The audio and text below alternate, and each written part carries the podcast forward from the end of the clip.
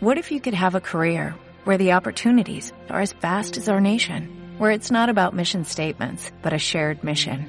At U.S. Customs and Border Protection, we go beyond to protect more than borders, from ship to shore, air to ground, cities to local communities. CBP agents and officers are keeping people safe. Join U.S. Customs and Border Protection and go beyond for something far greater than yourself. Learn more at cbp.gov/careers.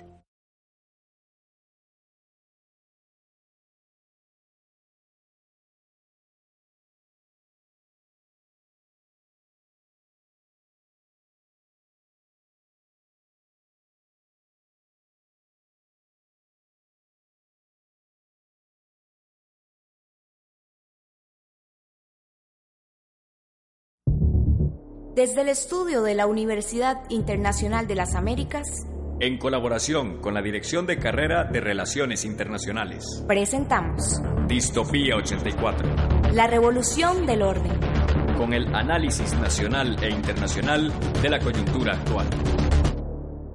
Buenas tardes, les saluda Óscar Espinal, Juan Carlos Chacón, Valeria Durán, y bienvenidos a Distopía 84. Hoy el tema que vamos a tratar tiene que ver con la seguridad, principalmente en el aspecto de la aportación de armas. Es un tema que ha tenido bastante controversia en los últimos meses, inclusive se podría decir hasta años, porque la situación que estamos teniendo en Latinoamérica, en Europa e inclusive, viéndonos a un caso más específico, en este país, da mucho que hablar. Analizar el hecho de cuántas armas se tienen que portar, cuánto es permitido para, por ejemplo, un caso de una agresión, en caso de defensa, en caso de evitar pues que uno lo lastimen, lo hieran, lo puedan matar o, agredir a alguno de los seres queridos. Eh, son esos asuntos o esos temas que los vamos a analizar eh, el día de hoy. Otro aspecto muy importante es el problema de la seguridad del país. Cómo ha subido el índice de homicidios, femicidios, la situación de la delincuencia, la situación regional, por ejemplo, los índices de violencia que se están dando en Limón, en Punta Arenas, en Guanacaste, y pues obviamente el punto central, la gran área metropolitana, que también se está viendo inmersa en altos índices de inseguridad, ¿cierto o no, Juan Carlos? Sí, es cierto, la verdad es que es un fenómeno que que en los últimos años ha tomado mucha relevancia, puesto que los estados ahora incluso le dan una mayor relevancia al tema de la seguridad, ¿verdad? En principalmente a la seguridad nacional, ¿verdad? Pero eh, es importante valorar los mecanismos para, ¿verdad? Para combatir este problema, pero al mismo tiempo eh, considerando que, que existen ciertas limitaciones, porque en ocasiones, como digo, hay estados que, que actúan pues con accionarios muy polémicos, ¿verdad? Entonces eh, va, va en parte también muy relacionado con el nacionalismo, incluso en algunos casos, el proteccionismo, ¿verdad? Entonces es un tema que sin duda alguna se las trae y que tiene una preponderancia muy grande, tanto en el contexto nacional como en el internacional. Sí, es importante que, que sepamos que una nación que no tenga presente la importancia de la defensa de sus ciudadanos está casi que destinada a fracasar. Y siento yo que muchas veces, eh, hablando más que nada en Costa Rica, se deja eso de lado y es notorio que hay un gran descontento a nivel social. Ya las personas ni siquiera están confiando en los medios este, judiciales y ahora están empezando a tomar esa justicia, esa seguridad en sus manos. Entonces creo que em, tiene que haber una reestructuración total, porque si ya las personas llegan a un punto en donde andan gas pimienta, en donde andan armas, en donde andan hasta bates, no sé, este, para defenderse creo que es necesaria una reestructuración de, del ámbito de seguridad. Un aspecto muy importante que menciona, de hecho, Valeria, es este aspecto, o esta base, mejor dicho, eh, de las armas. O sea, el tipo de armas que estamos usando. Armas blancas, porque ahora se dan cursos para aprender a manejar el cuchillo, para aprender a manejar, pues, un arma automática, nos referimos a una pistola, una ametralladora, inclusive francotiradores, o sea, todo tipo de armamento. Eh, y el aspecto de las restricciones, porque hasta qué punto cuáles armas o cuáles mecanismos de defensa son permitidos por el gobierno costarricense. Es decir, no toda persona puede andar, digamos, con una M16, con una K-47. O sea, eh, hay ciertas armas que son permitidas para que la policía, para que el Estado se defienda, pero el problema es, bueno, con qué se están defendiendo, o mejor dicho, están atacando los criminales, los delincuentes, porque ellos están armados pues con, con armas ilegales que son eh, de un material o de un calibre bastante fuerte y el costarricense pues suena feo y es muy popular el ejemplo del, del guachi, del, del guarda eh, que tenemos nosotros en el barrio, que anda con una macana a veces y, y, luego está el delincuente que anda con armas pues bastante peligrosas y bastante dañinas y ahí la proporción obviamente deja en desventaja al ciudadano, digámoslo así. Sí, la gran incógnita acá es cómo es el acceso ¿verdad? De estas personas a este tipo de armamento, porque a fin de cuentas, como dice Oscar, pues em, la aportación de armas cada vez es un poco más rigurosa, ¿verdad? Y, y no todos tenemos acceso a ello. E incluso, bueno, puede que se vea mal si alguien anda un arma en el carro, por decirlo, mm. pero al final de cuentas es en, actuando en, defensa propia, ¿verdad? Entonces entra mucho ese tema. Y em, no solo a nivel nacional, sino a nivel internacional cómo es que algunos grupos armados, ¿verdad? Este, adquieren este acceso y eh, realmente ponen tela de duda si la seguridad en sí está siendo pues bien abordada en el sentido de que los estados dicen, bueno, nuestras prioridades son estas. Dentro de ellas está la seguridad nacional como eh, principio de la soberanía y demás, pero eh, al final de cuentas uno ve que, que cada vez es más vulnerable y más fácilmente de vulnerar. Claro. No, y es, hay que recordar que hay que ver cómo es el accionar de la, de la policía en este caso, digamos, porque muchas veces, no sé si han notado, que se concentran más en detener a una persona que está trabajando con Uber, a una persona, no sé, que está haciendo crímenes, que no, no, ni siquiera son tan de tan magnitud y no se concentran en, en, como les digo, en ir a donde están asaltando, en las zonas que son marginales, en personas que realmente merecen que tengan esa atención y la están como desviando, quizás por temas sociales, porque ahorita Uber tiene un, gran auge en lo que es los medios de comunicación. Pero siento yo que muchas veces, tras de que no, se, no hay un registro de quién compra armas y la, y la compra de armas ilegal es sumamente fácil, este, la policía o la, seguridad del país no reacciona de la manera correcta. Sí, exactamente. Además de, de eso que mencionaba Valeria, Em, de la policía como tal, pero en otros estados podemos ver el papel del ejército, ¿verdad? Que al final eh, los principios de la seguridad son muy diferentes de los intereses de los estados que representan. Entonces, a fin de cuentas, eh, a manos de quién está la seguridad y para quién. Ese es, ese es el tema, porque al final el, los ejércitos eh, actúan en muchas ocasiones en contra de los civiles y de los derechos de, de las personas, ¿verdad? Entonces, es un poco, tal vez, privatizado la seguridad, ¿verdad? Y, pero llega a generar una problemática en la sociedad. Ahí hay un punto muy interesante y de hecho ahora que decís la cuestión de, de, lo privatizado, eh, por ejemplo, uno ve a veces mejor capacitación por parte de un banco, por parte de una empresa transnacional que del mismo Estado. O sea, la seguridad pública no tiene la calidad y el entrenamiento a veces eh, que se necesita con respecto a una competitividad con respecto a, la empresa privada. Y entonces, en aspectos como seguridad, la, cuestión de, lo, de, los organismos, de las empresas privadas, siempre busca pues la excelencia. Pero ¿qué está pasando con el Estado? O sea, el Estado está dejando su aspecto más grande, que es de la ciudadanía, eh, de lado, por dejar o por permitir de que las empresas pues se sigan desarrollando y sigan avanzando. La seguridad de un país a veces está más Em, en defensa por estos grupos que por los mismos eh, ciudadanos que uno pues pone como guardas, que pone como eh, protectores de, nuestros derechos y en fin. Sí, eso puede verse muy eh, claramente en la, o sea, en la actualidad más, más concreta de Costa Rica, en el plano más reciente, con la noticia del guarda de, seguridad del, banco, ¿verdad? de, de, en sí, o sea, cómo actúa y lo ven como un héroe. Y en las noticias así es como se vende, ¿verdad? Pero no debería de verse de esta forma. O sea, el accionar de él fue impresionante. Pero nos sorprende tanto esto por el hecho de lo que estamos acostumbrados con la seguridad pública, con la falta de capacitación de, la, Policía Nacional, em, la falta de sensibilidad, de abordaje, porque incluso, no sé si ustedes vieron, eh, igual en las noticias, eh, pasaron unos videos en donde se ven algunos policías en unas zonas marginales y demás, pero eh, que, o sea, sí son peligrosos y demás, pero donde se ve que, que los maleantes toman el control de la situación e incluso ponen a los policías en desventaja. Entonces al final uno dice, bueno, qué tan preparados están para defenderse a sí mismos y para defendernos a nosotros, ¿verdad? Esa es la, la problemática. No, y un, un, un punto muy importante que tocaste es que vos te sorprendiste, uno se sorprendió por ver el actuar de este policía privado, cosa que debería ser normal. O sea, debería, de ser como, exacto, debería de ver cómo funcionan los nacionales, no necesariamente cuando hay conciertos que contratan seguridad privada, cuando hay eventos de fútbol o algo así, seguridad privada. Eso debería de estar garantizado para el Estado sin ningún costo y para todos los ciudadanos, porque ¿qué pasa? Las personas que pueden acceder a una empresa privada para seguridad, excelente, y las personas que no. Exacto, al final de cuentas a eso me refería con que inclusive se podría cuestionar si la seguridad está privatizada o no.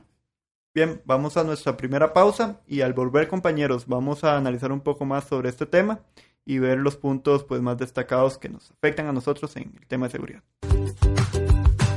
Loreli, venga a mi oficina por favor, siéntese. Usted ya lleva más de tres años en esta firma de contadores y González se pensionan este año. Me gustaría que tome su puesto, pero necesito que se actualice con las nuevas normas internacionales. ¿Es en serio, jefa? Me encantaría. Es una gran oportunidad para mi carrera profesional y la verdad, he estado esperando este momento para avanzar. Sí, pero tenga en cuenta que tiene que sacar tiempo para estudiar. Para mantenerse actualizado con lo mejor del entorno financiero y político, normativas extraterritoriales, técnicas de reclutamiento y capacitación en asesoría fiscal, en la UIA ofrecemos los programas más actualizados en contaduría pública, con los mejores horarios y precios accesibles. Ven ya a la Universidad Internacional de las Américas. Eso es justo lo que necesito. Voy a matricular en los cursos libres de contaduría pública en la Universidad Internacional de las Américas y seguir avanzando en mi carrera profesional. Para más información, llama al 2212-5500. Visita nuestro sitio web www.uia.ac.cr o búscanos en Instagram como UIACR y Facebook como UIA.cr. Y volvemos a Distopía 84, el tema de hoy, seguridad y portación de armas. Un aspecto que queríamos tratar hoy era la cuestión de la portación de armas. De hecho, eh, es un tema que ha estado en estos momentos en debate, ¿verdad? Tenemos a los diputados del PAC, a los diputados del Partido Unidad Social Cristiana, del Partido eh, Restauración Nacional, Liberación Nacional, en fin, en este conflicto de cuántas armas se tiene que portar por persona, de si esto va a incentivar peligros, si va a incentivar violencia, como pasa en Estados Unidos con las eh, masacres que se están dando, o mejor dicho, las matanzas en los colegios, universidades, pero yo les hago tal vez esa consulta, o sea, nosotros tenemos una actitud o una personalidad violenta con respecto a otros países? Pues es todo un tema, la verdad. Porque el costarricense sí se caracteriza por, en ocasiones, tal vez no ser tan patriotista, ¿verdad? En el sentido de sentirse identificado con su nación, sino que, bueno, hay pocas cosas que unen en sí a la cultura costarricense, ¿verdad? Eso es parte del problema. Entonces, eh, la reacción en sí casi siempre es violenta, diría yo, porque estamos acostumbrados a un panorama en el que tal vez eh, vamos caminando por la calle, pero no estamos seguros de qué va a suceder. En el, mismo San José Centro usted va caminando y va un poco inseguro, ¿verdad? Eh, incluso, bueno, Valeria, no sé si, si ha experimentado, digamos, toda la cuestión que se relaciona con el acoso, ¿verdad? Es un punto fundamental para la seguridad de las personas. Y lo digo Valeria porque en, en las mujeres es un poco más usual. ¿verdad? Pero eh, también los hombres pueden sufrirlo. Entonces, al final, eh, uno va caminando de manera insegura y no se siente realmente protegido, porque si uno se pone a ver, eh, cada cuántos metros hay alguna patrulla de policía o, personal, ¿verdad? De, la fuerza pública. Entonces, al final, tampoco es que somos un, país tan violento como el resto de, de países de Centroamérica, pero tampoco somos el país que, que decimos que somos tan pacífico, ¿verdad? Que, que esa es la, la, imagen que se vende de Costa Rica y en ocasiones pues se ha demostrado que, que no ha sido así. Ahora bien, con el tema de la Asamblea Legislativa pues sí es eh, controversial en el sentido de que viene, o sea, este tipo de, de, leyes y demás o de temas llegan en un momento bastante complicado para la coyuntura costarricense.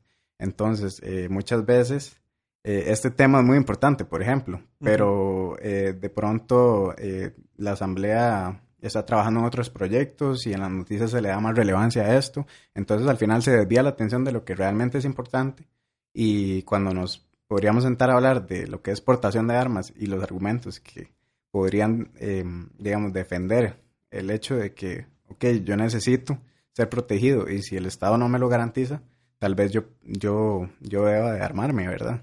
Ahora bien, es algo que está condicionado por el Estado todavía y que en realidad, em, bueno, tiene su sentido también porque eh, tiene que haber toda una preparación y, toda una capacidad de la persona de, de enfrentar situaciones, porque también puede que ande uno en la calle, en el carro, y se sienta amenazado y, de una vez saque el arma y, tampoco era que la situación lo ameritaba. Entonces, eh, depende mucho también de la cultura costarricense, ¿verdad? De la educación que tengamos en este tema, pero tampoco se nos da una capacitación a nosotros como pueblo. O sea, si ya por sí no se le da a los policías como tal para abordar situaciones, no se nos va a garantizar a nosotros, entonces tenemos que buscar vías alternativas. No, respondiendo a la pregunta de Oscar, hay que mencionar que los tiempos han cambiado. No sé si sus abuelitas les comentaban que ellas podían salir a caminar, no sé, a las nueve de la noche, no sentían ningún miedo. O sea, los tiempos definitivamente han cambiado. No podemos compararnos con países como Nicaragua, como Guatemala, ¿verdad? Que siguen, o sea, que siguen una línea muy marcada en, lo, en cuanto a violencia.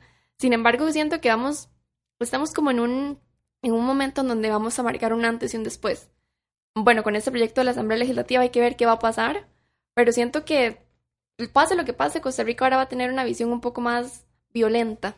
¿Por qué? Porque vos que mencionaste el acoso callejero, este, que es un tema, así boom, digamos, actualmente. Eh, sí, claro que lo he vivido, me imagino que ustedes también lo que es inseguridad, o sea, uno va caminando, uno va, uno va en el bus y uno no sabe ni siquiera si va a llegar a la universidad con el teléfono vivo, inclusive cuando va caminando aquí por el Parque Marzán o en la Avenida Central, o sea, la inseguridad es tanta que uno no sabe qué va a pasar. Entonces creo que que Costa Rica está teniendo un carácter más violento, porque como les dije al, inicio, los ticos y en general los, las personas del mundo estamos tomando la justicia en nuestras manos. Conozco muchas mujeres que tienen un gas pimienta, por lo menos, por si les gritan algo, defenderse. ¿Por qué? Porque me han contado y lo he experimentado que pasa algo, uno le dice a un policía que tiene cerca y no pasa absolutamente nada, porque no hay pruebas, porque es mi palabra contra la de ese hombre o, demás. Entonces creo que la misma cultura costarricense pacifista, de no tener ejército, de lo que siempre hemos pintado, de que somos un país eh, sin armas, que somos un país que resuelve todo diplomáticamente, ya no tanto. Muchachos, yo les voy a dar unos cuantos datos para que vean del Ministerio de Seguridad lo alarmante que está la situación, por ejemplo.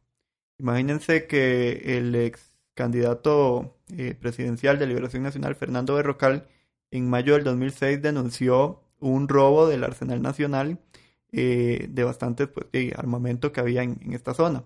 Para el 2010, en enero, desaparecieron 35 armas de la bodega del OIJ. En julio del 2011, 109 oficiales perdieron armas exclusivas. Nos referimos a pistolas, UCI, M16.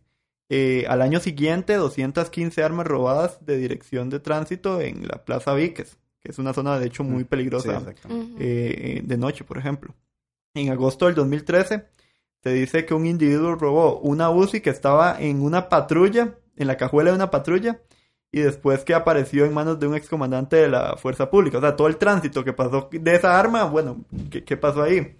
Eh, por dar otros datos interesantes, eh, la estadística de homicidios que hay por, por habitantes, tenemos de que en Honduras hay, bueno, Honduras es el, uno de las, eh, tiene la capital más peligrosa en este momento del mundo, que es Tegucigalpa, de 46.3 personas mueren por cada 100.000 habitantes, en México 20.5 personas mueren por 100.000 habitantes, en Brasil 27.5, en Venezuela 53, viéndolo ya por, la, por, la, cuestión actual.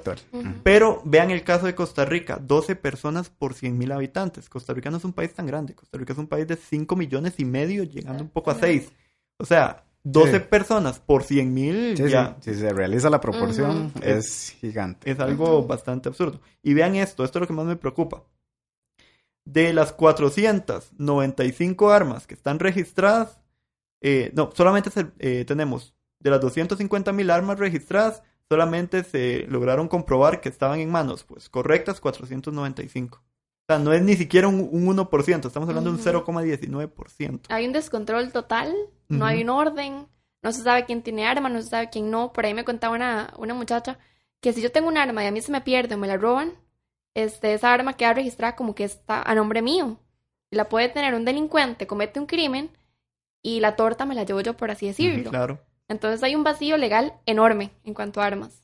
Sí, exactamente. Y parte de eso es el reflejo de lo que experimenta la agenda costarricense en, sí, en, en temáticas eh, relevantes en las que no invierte y en el desorden que tiene en sí el bueno ha sido una cuestión de gobiernos anteriores incluso verdad que se acumula no hay que eh, pues atribuirle toda la responsabilidad al, gobierno actual pero sin duda alguna hay mecanismos para abordar las situaciones entonces al final de cuentas el acceso a esas armas eh, pues pues trae muchas dudas, ¿verdad? Y además eh, es el hecho de que, como decía Valeria, eh, hemos querido tomar la justicia en nuestras manos, pero ¿quiénes? Bueno, las personas que se encuentran tal vez en los estratos más bajos, que no tienen recursos, que tienen que recurrir a, a los asaltos, a los robos, a la delincuencia como tal, eh, que, que igual inclusive va eh, correlacionado al tráfico de drogas y todas estas industrias ilegales. Pero, eh, ¿por qué? Porque el Estado no está garantizando, eh, digamos, el, digamos, no está cubriendo, mejor dicho, las necesidades más básicas de su población y eh, una mayor parte de, de la población costarricense ya está armada y está más anuente a, a este tipo de cuestiones, ¿verdad? De cometer eh, robos o de llegar a la desesperación de, de, de cometer crímenes porque el Estado en sí no le está eh, solventando. Entonces, al final de cuentas, ¿es justificable o no? Bueno, eso es un punto polémico. Pero eh, lo realmente importante acá es que si usted no le garantiza el bienestar mínimo a sus eh, habitantes, pues obviamente van a tomar medidas que si no son eh, al mismo tiempo, pues, em, digamos, abordadas por el gobierno, pues al final se va a hacer un desorden que es lo que existe actualmente y en esta materia aún más. Ahora, la cuestión con la seguridad, yo me atrevería a decir de que es un problema ya de coyuntural. O sea, inicia desde la educación de las personas. Por ejemplo, lo que tenemos en, en lo que respecta a la educación, por ejemplo. Eh, la parte de los jóvenes, los estudiantes, ahí es donde al final uno dice, bueno, ¿qué tipo de sociedad estamos creando? Una sociedad débil, una sociedad que tenga ese peligro o ese eh, miedo de que la agredan y se siente bastante débil. Me explico, o sea, los temas sociales ahora nos están creando muy débiles. Una sociedad que, que tiene miedo a todo, que se asusta por todo, que no crea fuerza, que no crea consenso. Entonces, ¿hasta dónde llega la seguridad? Ahí, o sea, es un punto que podríamos analizar. Si quieren, vamos a hacer una segunda pausa y al volver tocamos un poquito más esos temas. Parece-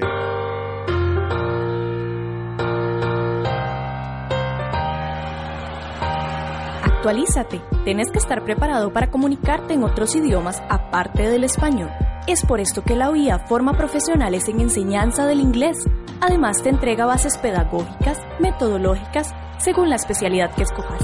Si lo que quieres es competir y triunfar a nivel nacional e internacional por opciones laborales acordes a la especialidad, UIA es la universidad que te garantiza esto. Acordate, UIA es tu mejor opción. Para más información, llama al 2212-5500. Visita nuestro sitio web www.uia.ac.cr o búscanos en Instagram como UIACR y Facebook como UIA.cr.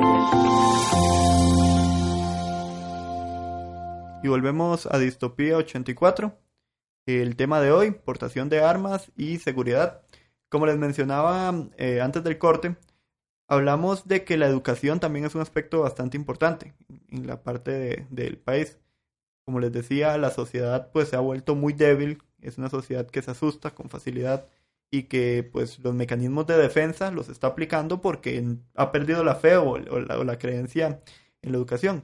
Ahora bien, a mí me parte una pregunta eh, que me, llama mucho la atención es cómo hacemos con la sociedad joven, con los niños, porque ahora hay desde el bullying hasta el acoso callejero, o sea, la juventud, lo- los jóvenes universitarios, en fin, pues se sienten asustados y, temen hasta por su seguridad y, y aunque hay muchas campañas para combatir el acoso y demás cuestiones, pues no se ve un efecto, más bien se ve todo lo contrario, más bien sube el índice de, homicidios, femicidios, acoso, eh, violencia contra la población LGBT, por ejemplo.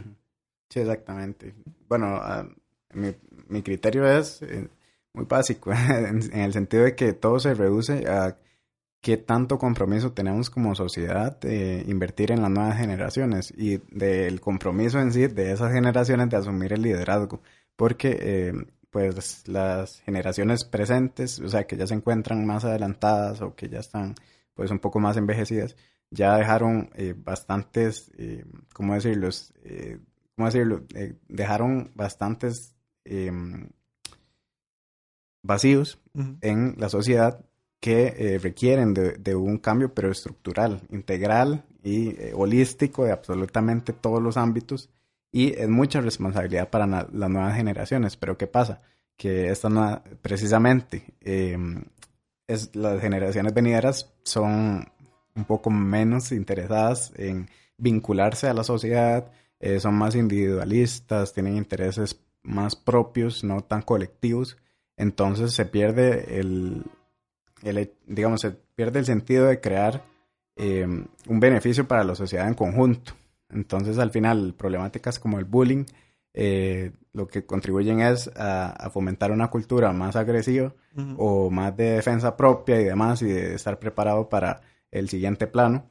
Y al final de cuentas no hay un interés real por las autoridades, ya sea escolares o colegiales, por em, de regular como tal este tema o de darle un abordaje eh, mucho mayor o una sensibilización a los estudiantes, ¿verdad? Que es es lo que pasa con esos temas que, de los cuales deben de hablarse, pero hay, existe tal vez algún miedo eh, por, por cómo puedan reaccionar los estudiantes. Igual otros temas como pues, la educación sexual y demás, ¿verdad? Son temas que son tal vez todavía en la visión de Costa Rica pues polémicos, pero que deben de abordarse. ¿Por qué? Porque les da una mayor preparación para lo que viene, o sea, para el devenir como tal, y al mismo tiempo son ellos quienes eh, van a representar al, al, país en los diferentes cargos en un futuro cercano. Entonces, si no educamos correctamente a estas generaciones, probablemente el caos sea mucho mayor y, y se vaya acumulando como una bola de nieve. Bueno, estos vacíos que vos mencionas, Juanca, creo que nos pueden presentar dos aristas.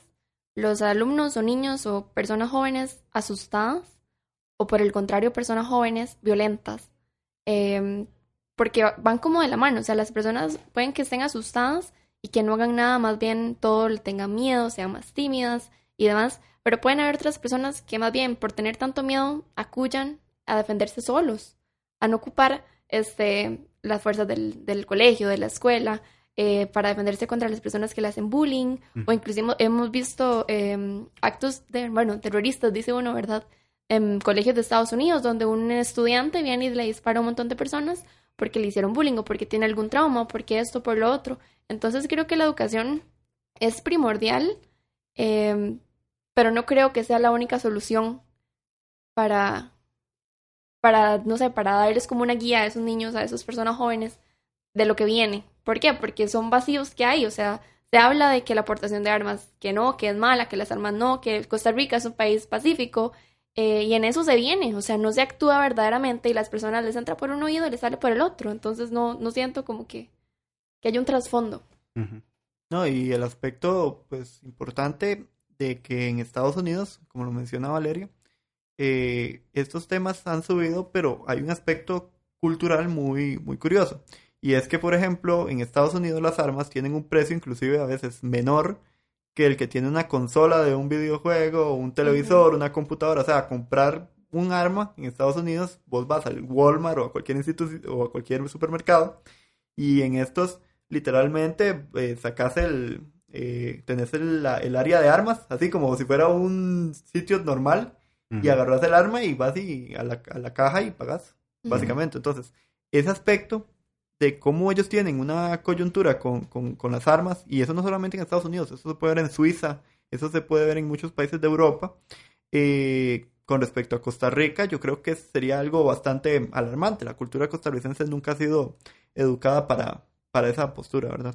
Sí, en realidad también es parte de la cultura de la que se nutren las nuevas generaciones, porque al final de cuentas, em, como decía Valeria, hay casos en los que incluso estos jóvenes actúan con una inspiración de, eh, de juegos, eh, o sea, videojuegos más bien, o de lo que perciben en, por televisión o por las películas o por toda esta em, cultura y arte, ¿verdad? Entonces, al final de cuentas, ellos sienten como la necesidad de que la única forma de combatirlo es por lo que ellos ven.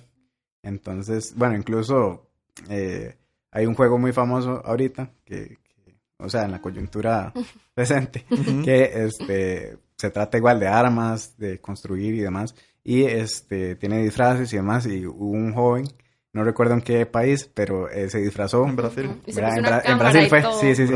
En Brasil fue, se disfrazó de uno de estos personajes y eh, inclusive empezó a matar gente y, y a, lo grabó. Que, y a las que queda, exactamente, ¿verdad? Este es otro tipo de, de, de, difusión que, que, es bastante, pues, polémica incluso, pero este, al final de cuentas, si alguien queda medio vivo también este, andaba un machete incluso, o sea, ya no hay restricción de absolutamente nada. Entonces es también parte del, papel que juega la cultura. No, y yo les quería mencionar, ¿se acuerdan de aquel accidente, bueno, de aquel muchacho que iba como en motocicleta y como que se le metió un carro y el carro lo persiguió hasta matarlo, lo atropelló? O sea, una cultura como la que tenemos nosotros, que somos como coléricos, digo yo, los ticos somos como coléricos, perfectamente no lo, no lo hubiera atropellado, simplemente hubiera secado el arma y le dispara. Y eso, bueno, con las presas de este país, créanme que sería algo muy común. Sí, es cierto. Y parte de, otro de los elementos fundamentales es el hecho de que las nuevas generaciones eh, tienden a, ¿cómo decirlo?, victimizarse un poco más, digamos, son un poco más eh, frágiles, eh, hay que decir las cosas con cuidado. Entonces, al final de cuentas, son tan sensibles que, que, digamos, el tema que ustedes mencionaban del bullying, eh, para mí el bullying siempre ha existido, pero ahora en la etapa más actual se le dio un nombre y eh, se le categorizó como una conducta indeseada y demás, pero siempre existe, o sea, al final de cuentas los niños traen ese chip, digamos, de algunos lo traen más que otros, pero al final de cuentas es eh, un reflejo de lo que vemos en cada escenario, lo vemos en la escuela, en el colegio, en la universidad, en el trabajo, hay tipos de, ¿verdad?, de acoso y demás. Entonces, al final de cuentas, eh, es cuánto nos afecta eso y, y a estas, principalmente a estas generaciones que tienen que asumir un rol, no vemos que sea tan posible por la falta de compromiso que existe. Y em, como tal, que no se sienten en sociedad, sino que cada vez se, se, se, hacen más individualistas. No, y es bueno mencionar que son personas que están imitando. Las personas cuando están en, en crecimiento imitan ¿Qué van a imitar? Juegos como este juego, no voy a mencionarlo, pero ya todos sabemos cuál es.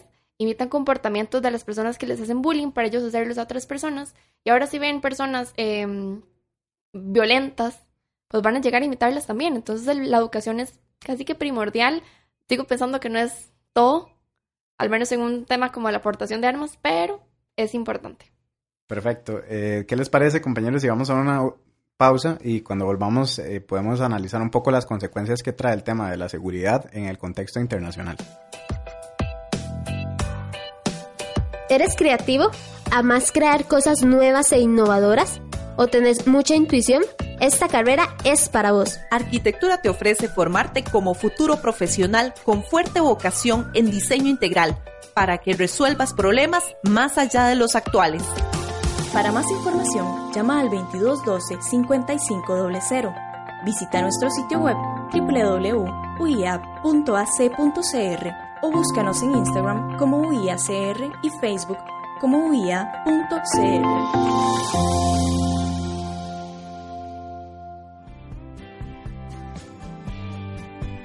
La carrera de Medicina y Cirugía de nuestra universidad tiene como propósito fundamental la formación de médicos generales con un alto valor humanista, conocimientos científicos y técnicos actualizados sobre la educación, promoción, diagnóstico y tratamiento de las enfermedades que afectan al ser humano. Para más información, llama al 2212-5500. Visita nuestro sitio web www.uia.ac.cr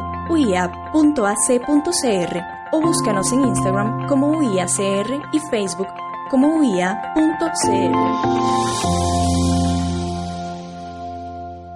volvemos con Distopía 84 y bueno, el tema de hoy es la seguridad y la aportación de armas. En este regreso de pausa lo que vamos a hablar un poco son las consecuencias o repercusiones como tal de, este tema eh, a nivel mundial, porque ya hablamos mucho de Costa Rica, pero sin duda alguna, eh, como decíamos al inicio del programa, hay factores que caracterizan esta, este contexto globalizador y principalmente los nacionalismos exacerbados lo que causan son este tipo de medidas, eh, como les decía en un inicio, que son muy fuertes y que incluso pueden ir en contra de la seguridad de las personas.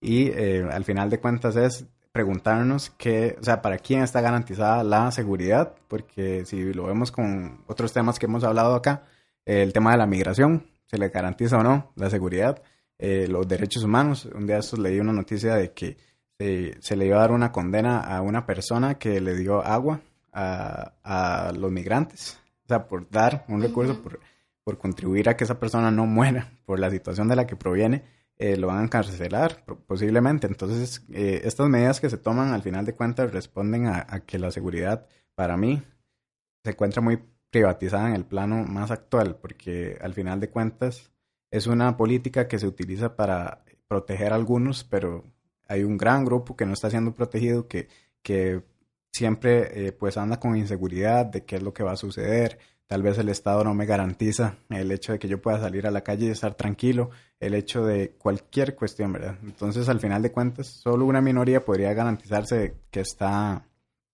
que está cubierta por esta seguridad, por decirlo de alguna forma. Ven ustedes el caso de Venezuela, el papel que juega el ejército, por ejemplo, el que está declarado a favor de Maduro o sea, sabemos que es muy, eh, o sea, muy restringido en el sentido de que saben cada uno de los movimientos que va a tomar el, este mandatario para protegerlo, porque incluso han habido eh, intentos de asesinarlo, pero bueno, al final de cuentas, ¿ustedes qué consideran en el plano internacional? ¿Es la seguridad para unos pocos o para unos muchos? Ahí hay un aspecto muy importante porque la seguridad puede ser tanto internacional como nacional. Y por ejemplo, un país como Hungría, de donde saca, de donde probablemente es que salió la noticia que vos estabas dando de la mujer que de hecho la van a, estaba para prisión por estar ayudando a inmigrantes en su tránsito, eh, es un aspecto bastante importante. O sea, la migración nacional, eh, ellos no tienen ningún problema. Pero cuando tiene que ver con una situación en donde la coyuntura de ellos es proteccionista, donde ellos son primero Hungría y luego las demás personas, en donde también tienen miedo por la islamofobia, por los grupos terroristas, por esta migración masiva que se está dando eh, de los países de Medio Oriente. Entonces, eh, ¿hasta qué punto llegamos a decir esto es seguridad y estos son derechos humanos? O sea, aquí en Costa Rica lo hemos tenido. Nos ha pasado muchas veces cuando tenemos la migración de, cubanos, cuando tenemos la migración de nicaragüenses, cuando tenemos la migración de venezolanos. Eh, hasta qué punto esa migración es viable. Y nosotros tenemos la capacidad para proteger, para cubrir a, ciertos grupos. Porque una cosa es defender la seguridad como un derecho humano y otra muy diferente es eh, ver la seguridad solamente como un asunto de Estado. Yo creo que es, importante que sepamos que el interés del Estado va a estar por encima del interés de un país, del colectivo, por así decirlo. Este, ¿Qué pasa cuando el Estado tiene interés en darle seguridad a ciertas cosas que quizás ven con más prioridad? Se van a dejar por abajo las que no tienen tanta prioridad, las zonas alejadas, zonas marginales, que ya las ven como algo sin, sin salida, como una, bueno, sin solución. este, el Estado siempre va a moverse para donde mejor le caliente el sol. ¿Y quién es el que manda a la policía? Digamos, al menos aquí hablando de Costa Rica, el Estado. Ni siquiera la policía nos puede brindar a nosotros esa seguridad que, que nos dejó sorprendidas este guarda de este banco. O sea, y eso debería ser normal. Eso debería ser ver que lo veamos todos los días. Ojalá que no se viera, ¿verdad? Ojalá que no, que no ocupáramos seguridad. Pero ni siquiera nos sorprendemos por algo que debería pasar todos los días. Sí, exactamente. Y no, más que todo lo que mencionaba Valeria, eh, responde al concepto de la razón de Estado, que es eh, los intereses del Estado están por encima de cualquier particular y colectivo, no importa el costo siempre van a primar.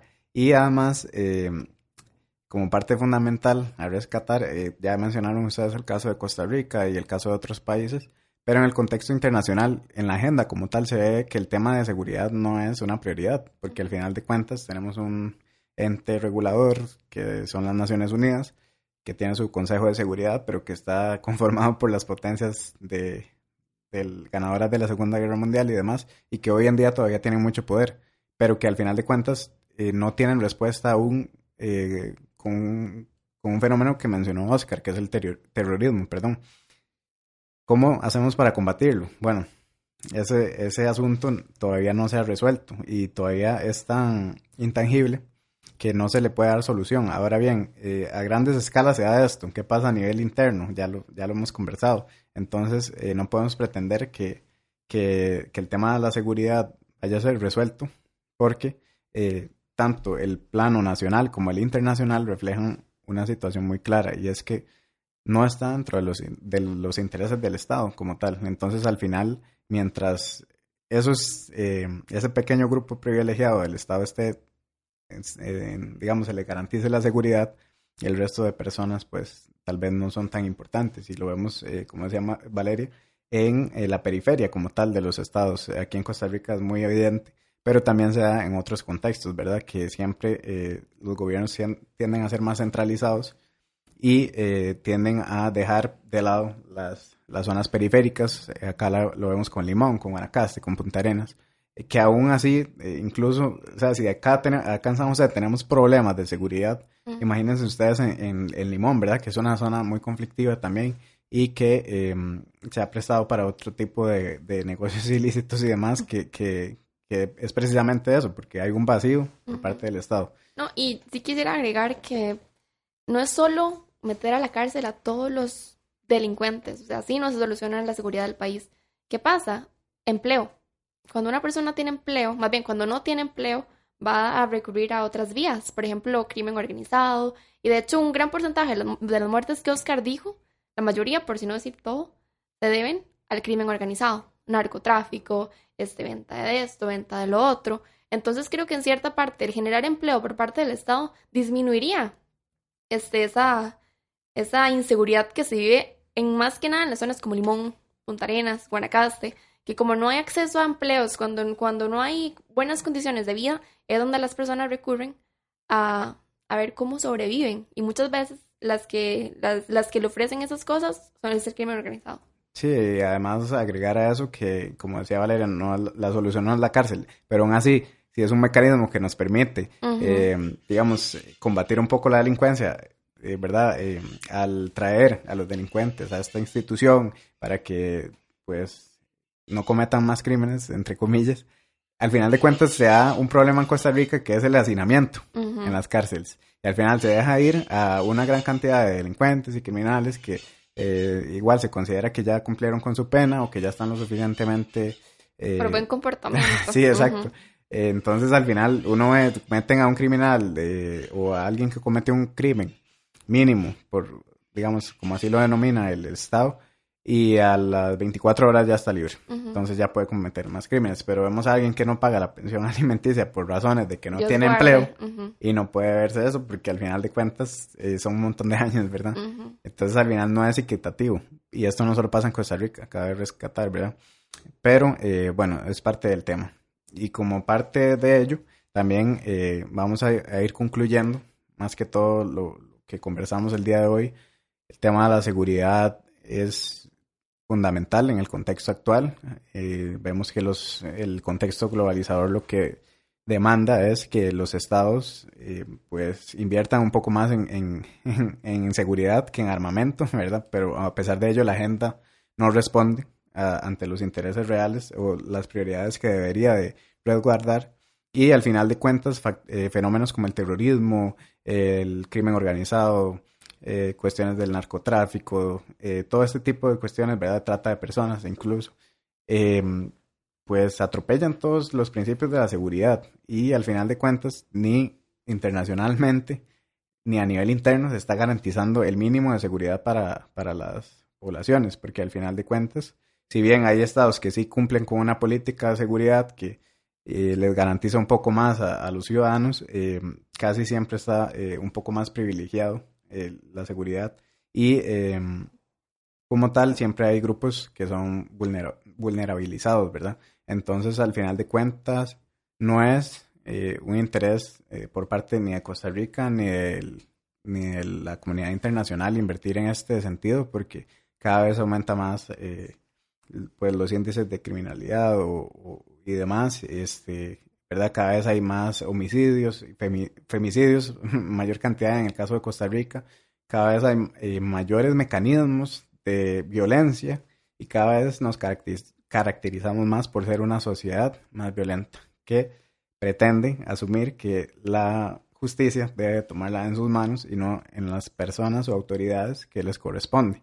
Y además hay una gran falta de sensibilización y capacitación en las autoridades nacionales. En el caso de Costa Rica, pues al no tener ejército, recurrimos a la policía, ¿verdad? Eh, nacional, pero no, no está lo suficientemente capacitada para asumir algunas de las situaciones más, eh, pues, básicas, podría denominarse.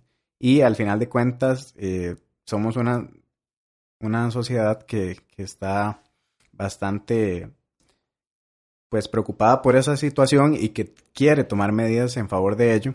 Por eso también mencionábamos el tema de aportación de armas, que eh, ha sido muy polémico, hay quienes lo apoyan, hay quienes no.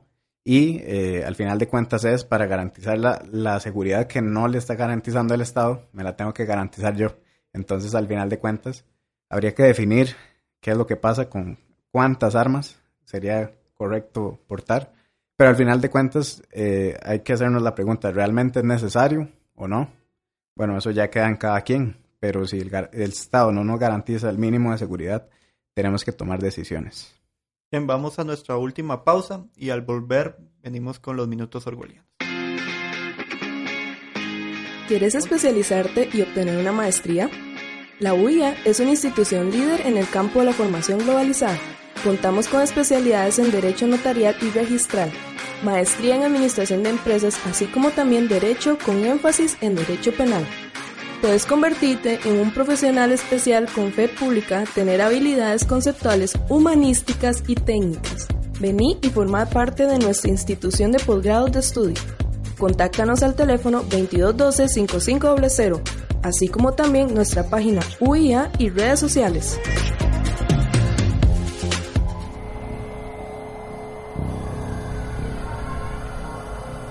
Minutos Orwellianos.